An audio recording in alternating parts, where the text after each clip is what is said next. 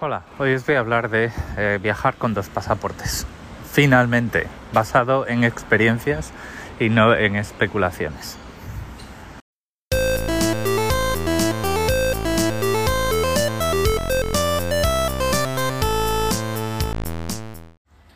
Bueno, pues como os contaba antes de mis vacaciones, em, el pasaporte es una credencial de entrada en el país, de entrada de vuelta, es decir, el, pasaporte cuando se inventó no se inventó como un documento de identidad, sino como una prueba eh, de que eres ciudadano de un determinado país y que por lo tanto en el control de entrada tienes derecho a que te dejen pasar, ¿vale? Si, digamos, si no has cometido ninguna ofensa grave que es lo que, contra que digamos que contrarreste ese derecho de entrada que tienes por ser ciudadano, ¿vale?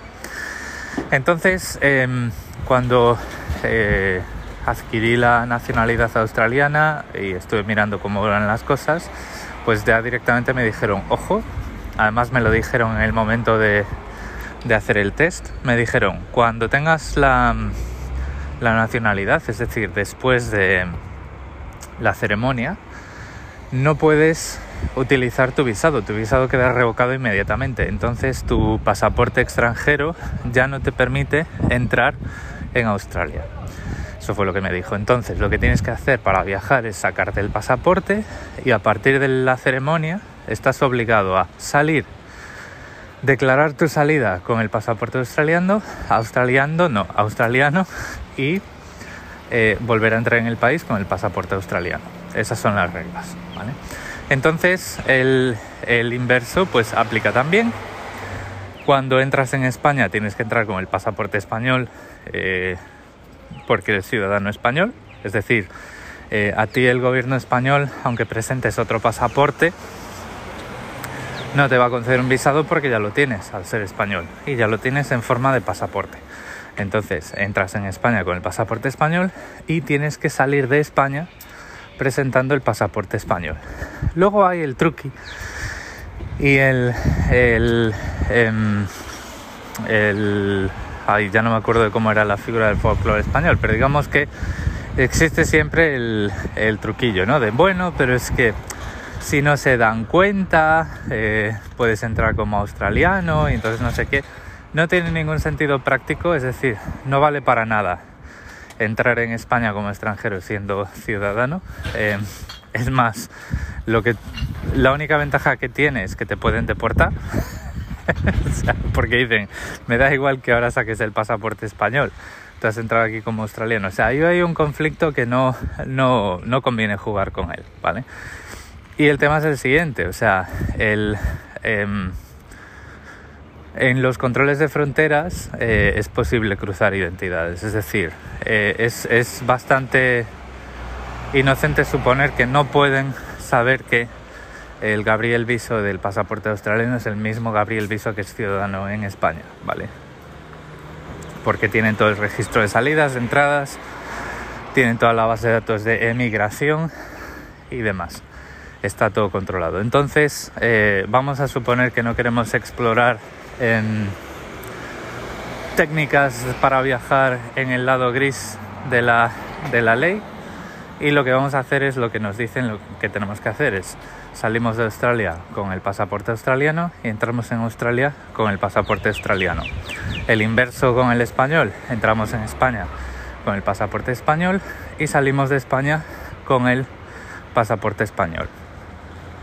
Ahora, hay un tercer factor que a mí eh, siempre me, eh, me levantó la pregunta, es decir, ¿qué hacer con la aerolínea? La aerolínea eh, te exige que, em, que presentes un pasaporte, que te identifiques con un pasaporte y con documentos de viaje. Y aquí, pues como tienes dos, lo que ocurre es que en principio no sabes muy bien qué hacer. Entonces, para terminar el episodio, os voy a decir lo que hice yo y es em, como el vuelo es de salida y entrada en Australia, pues apliqué las reglas de salida y entrada en Australia y puse el pasaporte australiano. Em, cuando viajas de vacaciones, eh, lo que te interesa es poder volver. No digo que no funcione poner el pasaporte español, pero, em, por ejemplo, eh, pues, eh, vamos, yo lo hice con el australiano y funcionó. Y eso es lo que venía a decir aquí, de hecho. Entonces, la receta que funciona, por mi experiencia, y que no eh, provoca ninguna pregunta ni ninguna, eh, ningún comentario por respecto de ninguna de las autoridades involucradas y de la aerolínea es sal y entra en Australia con el pasaporte australiano, entra y sal de España con el pasaporte australiano y aplícale al vuelo el pasaporte del país de origen. Eh, vuelo entre Australia y España, pasaporte australiano en la aerolínea. Si yo, por ejemplo, desde España hubiese hecho un viaje a Alemania, bueno, no a Alemania porque ahí el, es dentro de la Unión Europea no el pasaporte. Pero si, por ejemplo, hubiese viajado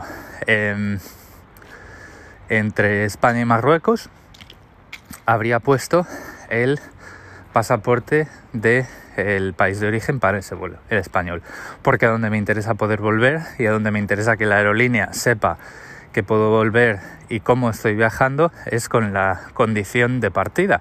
La condición de partida es ciudadano español. Este es el episodio de hoy. Cierra un montón de em, preguntas o medias verdades o um, suposiciones que hacía eh, en episodios anteriores. Pero ahora como ya he viajado y ya he hecho algo que funciona, pues ya sí que os puedo decir cuál ha sido mi receta y qué es lo que haría si, por ejemplo, hubiese viajado de entre Australia y España y desde España a otro país. Los vuelos de entrada y salida a Australia con el pasaporte español y los vuelos que hago desde España para volver a España con el pasaporte español. O sea, eh, creo que me he liado. Australia, pasaporte australiano, o sea, vuelos entre Australia y España, pasaporte australiano, y vuelos entre España y otro sitio, como eh, entrada, salida de España y vuelta a España, pasaporte español. Es decir, el pasaporte eh, que tienes en el país desde donde sale el vuelo. Y ya está. Eh, con, considerando vuelo como ida y vuelta. Y ese es el episodio de hoy. Espero que os haya al menos eh, ayudado a cerrar un capítulo y cerrar preguntas que se quedaron en el aire. Si tenéis curiosidad de cómo es eh, moverte por el mundo con dos pasaportes. Eh, y nada, lo de siempre. Muchas gracias por el tiempo que habéis dedicado a escucharme. Recordad que en las notas del episodio tenéis todos mis medios de contacto y un saludo.